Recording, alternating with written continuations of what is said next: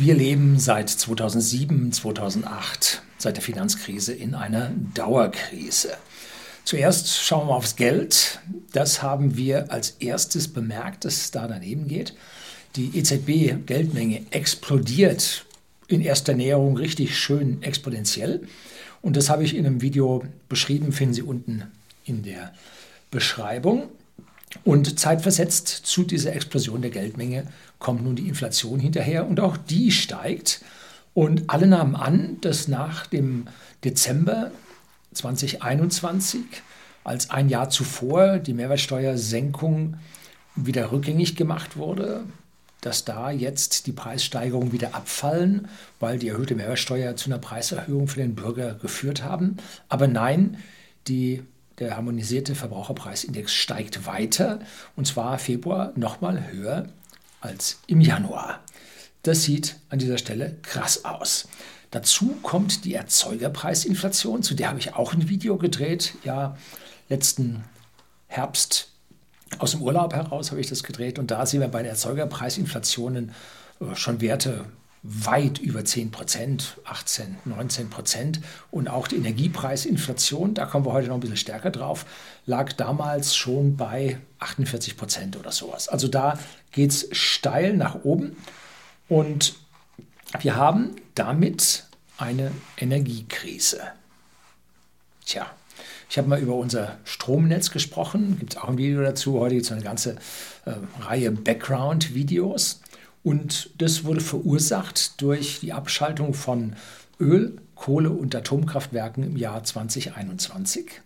Und wir hatten immer eine schöne Reserve, mit der wir äh, kalte Dunkelflauten überbrücken konnten. Und durch die Abschaltung sind nun diese, ja, diese Reserven nicht mehr vorhanden. Und wir müssen nun auf die europäischen Ausgleichsmechanismen zurückgreifen. Und die müssen nicht immer funktionieren weil auch dort zum Teil die Sache sehr knapp ist. Ne? Stichwort bei den Franzosen sind wieder eine ganze Menge Kernkraftwerke in Revision. Zu viel zu viel haben die nicht und äh, die brauchen das dann auch zum selber heizen. Ne? Die heizen nämlich sehr, sehr oft mit Strom. Und die Kernkraftwerke, die in diesem Jahr noch abgeschaltet werden sollen, die letzten drei, ähm, stehen dann noch an und die werden uns dann ins Minus bringen an der verfügbaren Kapazität. Schwierig. Und viele Leute sagen, da müssen wir die alten Atomkraftwerke jetzt wieder in Betrieb nehmen. Das wird nun überhaupt nicht funktionieren. Da gibt es eine ganze Menge ja, Probleme dabei, nämlich A, man hat zum Beispiel in Baden-Württemberg, Philipsburg, glaube ich, hat man gleich mal die Kühltürme gesprengt. Die baut man so schnell nicht und ohne Kühltürme kein Betrieb. Aber auch das geht nicht, weil das Personal weg ist. Die haben sich natürlich andere Sachen gesucht und bis man einen qualifizierten Reaktorfahrer ausgebildet hat, braucht es drei Jahre. So, bis man auch so ein Ding wieder zertifiziert und zugelassen hat. Die Betriebsgenehmigung ist wahrscheinlich erloschen und jetzt müsste man mal zehn Jahre nachrüsten, bis man das machen darf. Dann gibt es natürlich auch keine Brennstäbe mehr, keine Brennstoffe dafür, weil die gibt es nicht beim Aldi. Ne? Die muss man Jahre vorbestellen. Die Anlagen, die die herstellen und wieder aufarbeiten, sind voll getaktet. Und dann habe ich als letztes gehört, aus den Druckbehältern der gerade abgestellten Kraftwerke hat man Proben entnommen, um die Alterung zu bestimmen, um von damit auf andere Kraftwerke zu schließen. Und wenn man hier den Druckbehälter zerschneidet, den kriegst du so schnell nicht wieder zum Laufen, ist nun nicht so viel Sinn. Also wird man außen ein Stück rausgeschnitten haben und von dort aus von den Kanten können Risse ausgehen und so. Man hat ja da nicht aufpassen müssen, dass man das vorsichtig entnimmt. Nein, da hat man einfach so entnommen. Also Atomkraftwerke oder Kernkraftwerke, wie es besser heißt, wieder anzuwerfen. Funktioniert nicht, klappt nicht. Der Ausweichenergieträger ist das Gas und das hat momentan, wie wir alle wissen, massive Probleme und unsere Bestände sind ja eher knapp.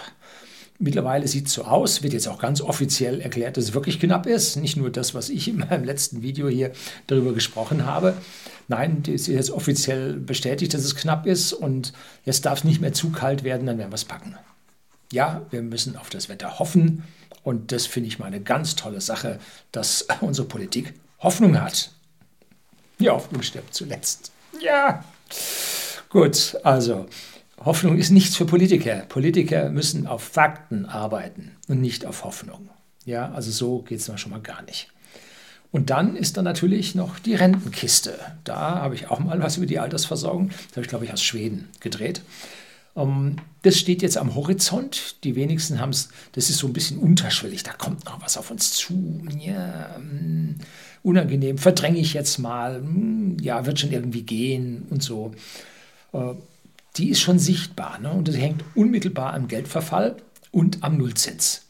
Wie sollen wir ja, oder wie sollen unsere Lebensversicherungen noch Gewinne erwirtschaften, um die Altersversorgung, die zusätzliche Altersversorgung der Menschen zu sichern, wenn es keine Zinsen mehr gibt?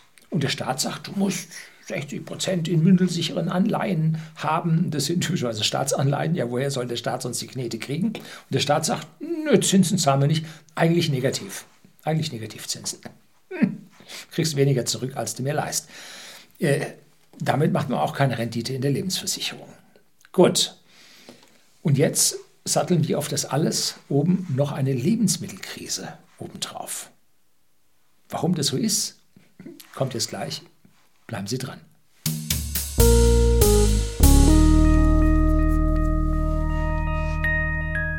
Die wenigsten Menschen machen sich Gedanken darüber, wie unsere Lebensmittel nun wirklich hergestellt werden. Ne? Biologisch, konventionell, eher im Mix, wobei der Anteil der Bioware in Deutschland wie viel ist. Wenn man sich das Getöse anhört, was medial läuft, meint man, wow, da geht schon ein Drittel. Nein, es sind 6 Prozent. Ne? Bio ist aufwendiger und bringt, also macht mehr Kosten und bringt weniger Erträge. Also jetzt Kilos, Tonnen vom Feld. Ne? Man kann mit Bio mehr verdienen, keine Frage. Deshalb ist Bio in den Läden teuer.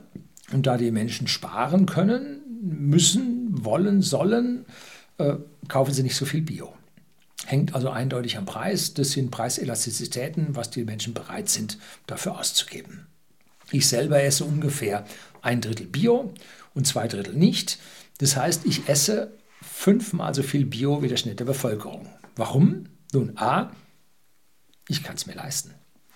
Und B, wir haben in unserer Umgebung äh, zwei sehr rührige äh, Biolandwirte mit einer tollen Versorgung, was man dann auch gerne tut. Ne? Und ich will aber auf gar keinen Fall 100% Bio essen. Hm? Warum? Das liegt jetzt an mehreren Gründen. Einer davon ist, und es hat jetzt globalen Einfluss, dass Bioflächen weniger Ertrag bringen und damit weniger Nahrungsmittel für die dritte Welt übrig bleibt wo ja ein gehöriger Anteil an Menschen, glücklicherweise nur noch 7, 8 Prozent, glaube ich, waren es, am Hungern sind. Ja, also das ist deutlich besser geworden, sollten wir nicht verschweigen. Habe ich auch ein Video gedreht, Überbevölkerung droht das Chaos und da habe ich mal einen sehr positiven Ausblick in die Zukunft gebracht. Wir können also Wer es sich leisten kann, diese Bionahrungsmittel essen, müssen aber im Hinterkopf behalten, dass ein geringeres Nahrungsmittelangebot von, auf unseren Feldern auch zu einer Nahrungsmittelknappheit auf der gesamten Welt führt, weil auf der einen Seite mehr importiert werden muss oder wenn wir exportieren, wir nur weniger exportieren können. Dazu kommen die ganzen Flächenstilllegungen, dann die ganzen Flächen, auf denen Energiepflanzen angebaut werden, sei es Weizen, der vorwiegend jetzt zur Biospritherstellung verwendet wird, oder äh, Raps zur Ölherstellung, die wir unseren Treibstoffen zusetzen müssen, ist Gesetz. Äh, also da sind auch Flächenphrasen. Dazu kommen die Freilandanlagen für die Photovoltaik, wo dann auch nicht mehr viel passiert. Also wir bauen gerade unsere landwirtschaftliche Fläche in einer Geschwindigkeit ab, dass man kaum zuschauen kann. Also der Ertrag bei uns ist schwierig und wurde in der Vergangenheit durch höhere Erträge im konventionellen ja, Getreide- und Ackeranbau, Ackerfruchtanbau dann ja wieder wettgemacht, dass also die Erträge pro Hektar gestiegen sind. Nahrungsmittelpreise werden auch von Spekulanten getrieben. Das will ich keinster Weise hier abstreiten, aber solche Spekulationen funktionieren nur kurzfristig, bestenfalls mal mittelfristig, langfristig bestimmen Angebot und Nachfrage den Preis. Das ist es. Zwischendrin können die Spekulanten was treiben, aber mittel- und langfristig schaffen sie es nicht. Und je weniger Angebot wir über unsere Bioflächen mit 33 bis 50 Prozent des Ertrags vom konventionellen Landbau, 50 Prozent ist schon hoch, äh, haben. Und umso mehr unsere Weltbevölkerung wächst, umso mehr steigen die Preise. Das ist ein ganz einfacher Zusammenhang. Jetzt höre ich schon die Antworten und da stimme ich Ihnen vollkommen zu. Nahrungsmittelverschwendung, wegwerfen, alles richtig, vollkommener Unsinn. Aber dieser Effekt der Nahrungsmittelverknappung durch Bio kommt hinzu. Müssen wir uns stellen. Und wer meint, also mit Bio hätte man höhere Erträge oder identische Erträge, also der wohnt nicht auf demselben Planeten wie einer meiner. Ne? Konventioneller Anbau bedeutet, und jetzt kommen wir mal zur Industrie, genetisch optimierte Pflanzen und optimierte Düngung und dazugehöriger Pflanzenschutz. Die Zeiten, wo der Bauer viel hilft, viel da drauf gekippt hat, in Sachen Dünger und Pflanzenschutz, also die sind vorbei, weil diese Dinge, Dünger und Pflanzenschutz, haben einen Preis. Die kommen von Konzernen und diese Konzernen haben Gewinn- und Verlustrechnungen und Bilanzen und der Aktionär sitzt ihnen im Knick und deshalb wird das alles teurer oder ist teuer und der Landwirt kann nicht einfach sagen, ich kippe da 20 Prozent mehr drauf. Der wird genau die Menge ausbringen, die ihn zum optimalen Ertrag in die Lage versetzt. Kippt er zu viel drauf, verschwendet er Dünger, den die Pflanze nicht nutzen kann, der vielleicht durch Regen weggewaschen wird. Tut er zu wenig rauf, reicht der Ertrag nicht, kriegt er nicht genug Geld dafür. Er wird also genau die richtige Menge nehmen. Ne? Die Preise für Saatgut, Dünger, Pflanzenschutz, aber auch den Diesel für seine Traktoren äh, und die Erlöse fürs Getreide und die Ackerfrüchte, alle die hängen unmittelbar zusammen. Das einer vom anderen abhängig.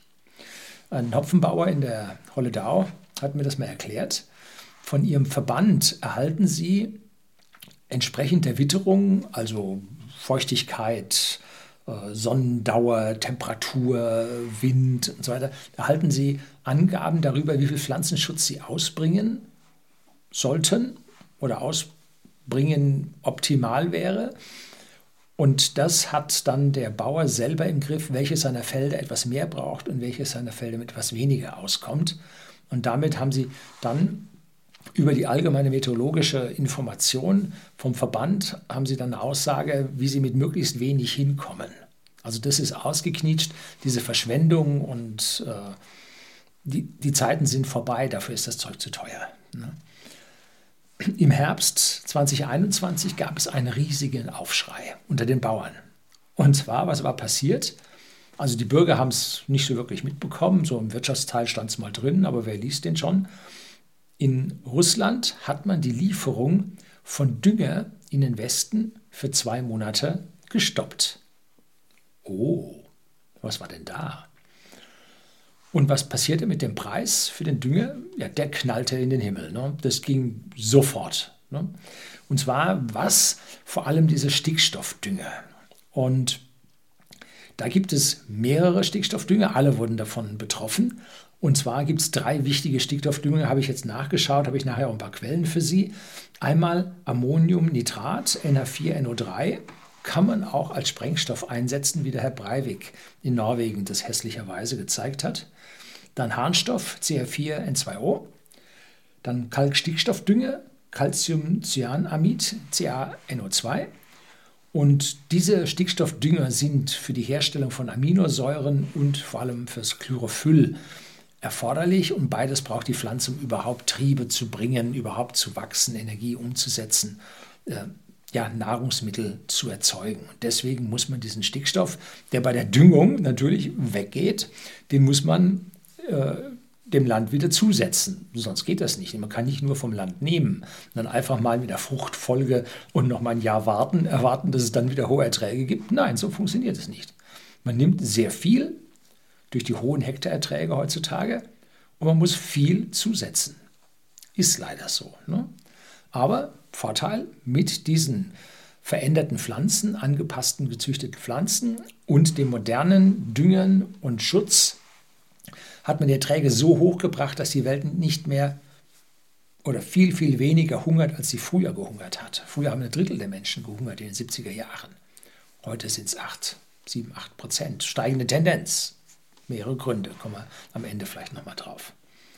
Es gibt natürlich auch natürliche Stickstoffquellen, werden im Biolandbau natürlich verwendet, Mist und Gülle. Man kann aber auch zum Beispiel Kleepflanzen, die Stickstoff aus der Luft, der Stickstoff aus der Luft bindet und dann über die Wurzeln dem Boden zusetzen kann. Dann ackert man den Klee ein und hat den Stickstoff dann im Boden drin. Aber man muss da natürlich eine gewisse Zeit lang der Feldbearbeitung und des Ertrages dann dran geben. Ne? Dazu kommen noch Phosphate, ganz wichtig. Da könnten wir in Zukunft auch eine gewisse Knappheit auf der Welt sehen. Ganz einfach wird es mit den Phosphaten nicht. Und Kalisalze. Das habe ich nachgeschlagen. Kalisalze war mir nicht so bewusst, obwohl ich habe auch schon mal Kali-Dünger gehört. Ne? Und das alles ist eine richtige Wissenschaft, wo sich hochstudierte Leute darum kümmern, wo geforscht wird ohne Ende und wo sich natürlich auch eine Menge große Konzerne breit gemacht haben. Wie wird denn jetzt dieser künstliche Dünger oder Kunstdünger hergestellt, der erst unsere Ernährung sichergestellt hat? Nun, Zwei Deutsche, jetzt kommt äh, Pfeiffer, Feuerzangenbowle, zwei Deutsche haben da große Arbeit geleistet, und zwar Anfang des 20. Jahrhunderts. Und zwar der Herr Haber und der Herr Bosch. Der eine hat dieses Verfahren zur Ammoniaksynthese erfunden. Das war, glaube ich, der Herr Haber. Und der Herr Bosch hat es dann groß industriell äh, ermöglicht. Und das alles hat erst funktioniert, weil vorher der Herr Justus von Liebig, einer der ersten großen Chemiker weltweit, weil der die Grundlagenbasis hier für die organische Chemie äh, gebracht hat. So, und wie funktioniert die Herstellung? Da möchte ich auf ein äh, PDF von einer norwegischen Firma, Yara, die auch in Deutschland sitzt, das PDF ist in Deutsch, hinweisen. Finden Sie unten in der Beschreibung. Sehr, sehr schön gemacht. Und da möchte ich jetzt zitieren von Seite 2. In modernen Werken wird Stickstoffdünger aus Erdgas hergestellt. In mehreren Verarbeitungsschritten wird das Erdgas, im Wesentlichen Methan, durch die Verbindung mit Stickstoff aus der Luft in einen stickstoffhaltigen Dünger veredelt. 80 Prozent des Gases dienen dabei als Rohmaterial für den Dünger, während die restlichen 20 Prozent zur Erhitzung und zur Stromerzeugung dienen. So, also dieses Erdgas tatsächlich Rohstoff für den Dünger, aber auch Energielieferant für die Herstellung. Da drin ist ein super Schaubild, wie also Luftsauerstoff plus Luftstickstoff plus dem Methan sich zu Ammoniak in einem Reaktor äh, verbunden wird und das Ammoniak mit dem CO2 zusammen zum Harnstoff gemacht wird und von dort aus zur Salpetersäure und dann zum Ammoniumnitrat, zum entsprechenden Dünger. So, und aus diesen Stoffen, Ammoniak, Harnstoff, Salpetersäure und Ammoniumnitrat, kann man die verschiedensten Dünger zusammensetzen, je nachdem, was der Landwirt für seinen Boden entsprechend braucht. So, wir brauchen also das Erdgas ganz, ganz zwingend für die Düngerherstellung. Und im Januar 2022 stiegen die Preise von 250 Dollar je Tonne auf, jetzt halten Sie sich fest, 900 Dollar die Tonne gewaltig. Ne? Dann kamen sie wieder runter und zwar so auf 500 oder 550 Dollar die Tonne und jetzt aktuell zum Ausbruch der Krise, wopp, wieder um 200 Dollar hoch. Ne? Das erste war wohl so die Folge aus der Gaskrise, die sich langsam abzeichnete. Und da die Gaspreise auch so extrem in die Höhe schossen, soll angeblich, ich habe es nicht verifizieren können, die BASF mit der Düngemittelproduktion sogar eine Pause gemacht haben, weil ihnen einfach das Gas zu teuer war. Das haben sie nicht abgenommen. Also da ging es heftig zur Sache, wie dieser Gaspreis die Düngemittelproduktion beeinflusst hat. Und schon vorher, von Januar 2021 an, stieg das schon so langsam an, weil der Markt nimmt ja solche Dinge vorweg. Die kümmern sich ja in der Tiefe darum, die wissen ja, was da los war. Und die zwei äh, Monate Lieferstopp aus Russland, wie ich anfangs erzählt hatte, äh, mit dem Dünger, die sorgten dann für die äh, Sensibilisierung der Märkte. Boah, schwieriges Wort. Hm, dann auch noch mal dazu, dass die Sache hier nach oben ging. Es gibt also ein sehr interessantes Papier vom Industrieverband Agrar. Auch das finden Sie unten in der Beschreibung. Und die zeigen, wo denn unser Dünger herkommt. Und da kriegen wir mit, dass von diesem Stickstoffdünger 50 Prozent aus Russland kommt. Tja, da kann man sich jetzt mal Sorgen machen. Das ist Kern im Prinzip dieses Videos. Habe lange gebraucht, bis ich da hingekommen bin. Ich weiß nicht, was sind das, 18 Minuten oder so. Mm, das ist schlimm. Wir haben A, kein Gas, um jetzt selber so eine Synthese anzuwerfen. Und B, äh, haben wir sicherlich Probleme, bei, wenn wir Sanktionen ausrufen, dass wir Dünger bekommen. Und wenn wir den jetzt um die halbe Welt rumschippern lassen, zu uns wird er auch nicht billiger. Hm? Wenn er überhaupt da ist, wenn die Produktionskapazitäten überhaupt da sind. Tja, viele Bauern, hat man gehört, haben sich mit dem Kauf von Dünger zurückgehalten, weil das für sie nicht mehr zum Optimum führte. Wenn der Dünger zu teuer wird, lässt man lieber ein gutes Stück davon weg, akzeptiert einen gewissen Minderertrag, hat aber ganz massiv seine Kosten reduziert. Ne? Also das Optimum der Produktion verschiebt sich zu geringeren Erträgen, weil der Dünger zu teuer wird. Ist schlecht für die Versorgung, ne? wenn auf einmal weniger dabei rauskommt. Und dann habe ich noch einen Artikel von Agrar heute, die also auf die Düngerpreise in Abhängigkeit von der aktuellen Krise genauer eingehen. Dann kann man jetzt nicht sagen, gut, der eine Dünger ist jetzt hochgegangen, jetzt nehmen wir einen anderen. Auch dieses Kalkammonsalpeter, KAS, allgemein abgekürzt, ist durch die Decke gegangen, ähm, weil die ja im Prinzip aus derselben Synthesekette äh, woanders rausgezogen werden und mit dem Kali dann noch was dazu addiert wird. Ne? Tja, weltweit ist Russland der größte, einer der größten Düngemittelexporteure, wenn ich das richtig gelesen habe. Dazu beziehen wir jetzt noch eine Menge Soja direkt aus der Ukraine für bei uns Tierzucht und sowas, Tiermast. Ob diese Soja jetzt noch angebaut wird, ob die Felder gepflegt werden, ob die Felder gedüngt werden, ich habe meine Zweifel. Ich habe auch meine Zweifel, dass wir die Sojalieferung bekommen. Und ob jetzt Brasilien als ganz großer Sojalieferant auf den gerodeten äh, Amazonas-Urwaldflächen, ob die jetzt einfach da nochmal mehr produzieren können für uns, weil hier ein Lieferant ausfällt, weiß man nicht. Vielleicht roden sie da noch ein bisschen mehr vom Urwald. Schwierig. Ne? Durch die politischen Lockdowns, die wir in den letzten zwei Jahren gesehen haben, ist auch der Anteil an Hungernden in der dritten Welt massiv angestiegen. Dort wütete nicht Cerveza, nein, äh, dort gab es keinen Handel, dort fehlten Hilfslieferungen, dort gab es keine Win-Win-Aktionen, kein Handel mit wohlhabenden Ländern. Damit kam kein Wohlstandszufluss in diese Länder zustande. Die Einkommen der Leute sanken und sie sanken dann auch unter ja, das Minimum, was für ein nicht hungerndes Leben erforderlich ist. Das heißt noch lange nicht, dass man richtig ernährt ist. Ne? Aber das ist immer das Mindeste. Empfehle ich Videos von Hans Rosling, der sich darüber sehr gekümmert hat. Wenn wir jetzt in eine Situation kommen, wo bei uns weniger Ertrag kommt, wir mehr vom Weltmarkt importieren können, weil wir es uns leisten können, wird weniger Geld für die dritte Welt oder weniger Nahrung, günstige Nahrung für die dritte Welt übrig bleiben. Das ist ein Krisenherd äh, oder sagen wir, das ist eine kommende Krise, die man heute sehen kann. Ne? Warum erzähle ich Ihnen das? Nun, weil wir vor multiplen Katastrophen stehen, die sich alle jetzt aufsammeln weil die Politikenden versuchen hier abzuwiegeln. Ja, Inflation kommt nicht, Geldmenge ist auch egal, Gaspreis brauchen wir nicht, äh, Sanktionen treffen andere viel stärker als uns und so weiter. Nein, abwiegeln ist nicht angesagt.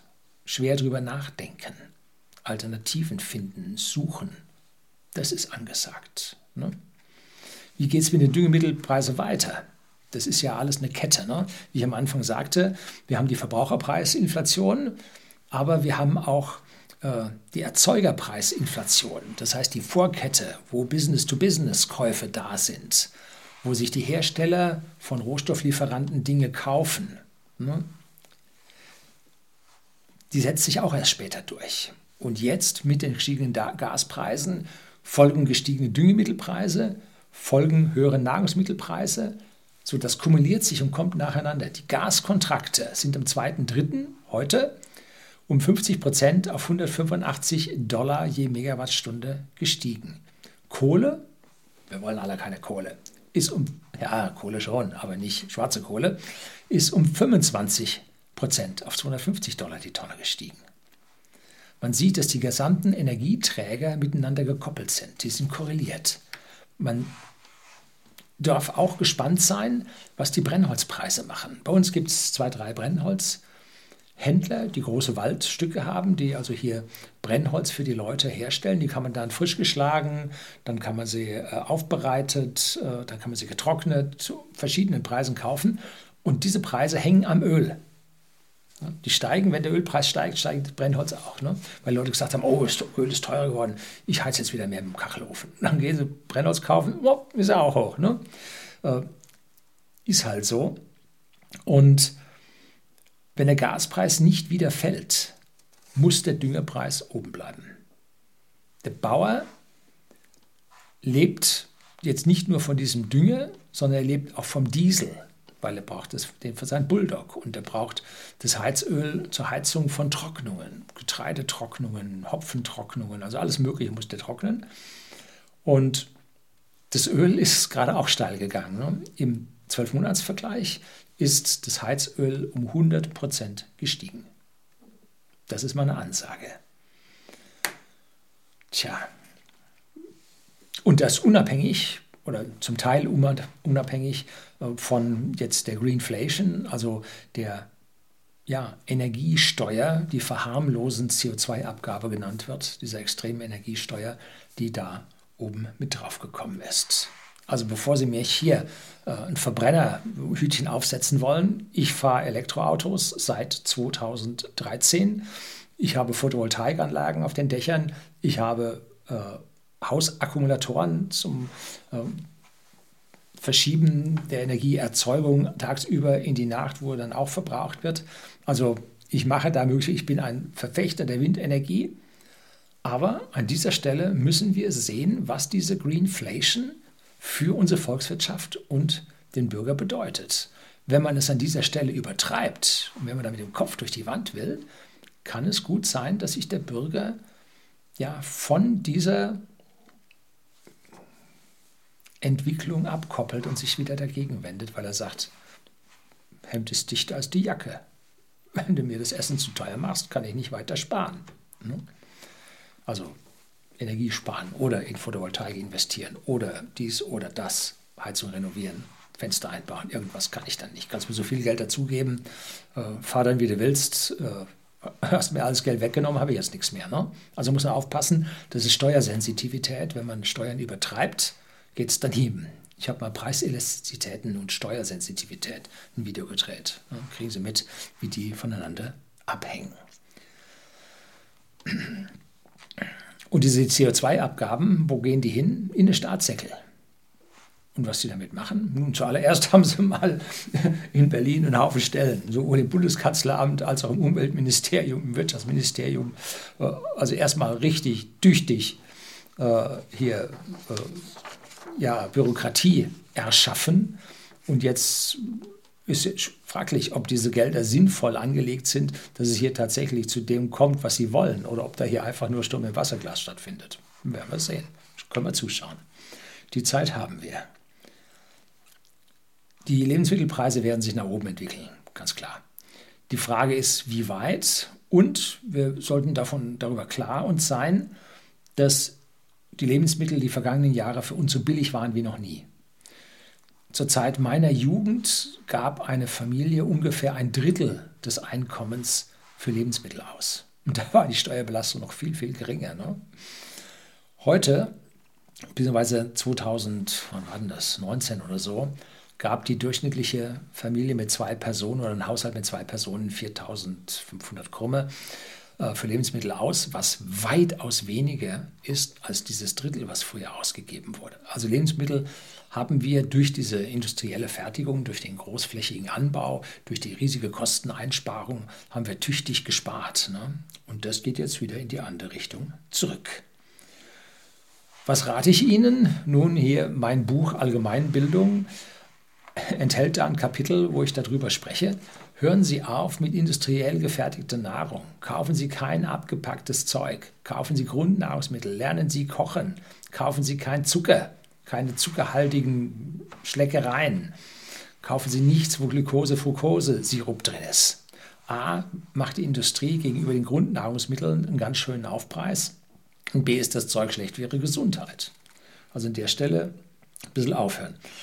Heute, jetzt ist es an der Zeit, dass Sie Ihre Ernährung umstellen. Sie können damit A, einen Haufen Geld sparen und Sie können Ihrer Gesundheit da was Gutes tun. Und wenn Sie dabei weniger dick werden, bleibt mehr an Nahrung für die Weltbevölkerung übrig, haben Sie auch noch einen sozialen Dienst getan. Wie heißt es so treffend, Hunger gibt es auf der Welt nur dort, wo es politisch gewollt ist. Das ist eine steile These. Ich bin geneigt, dieser These zuzustimmen und hoffen wir, dass nicht bei uns Hunger gewollt ist in Zukunft. Ja, das soll es gewesen sein. Herzlichen Dank fürs Zuschauen.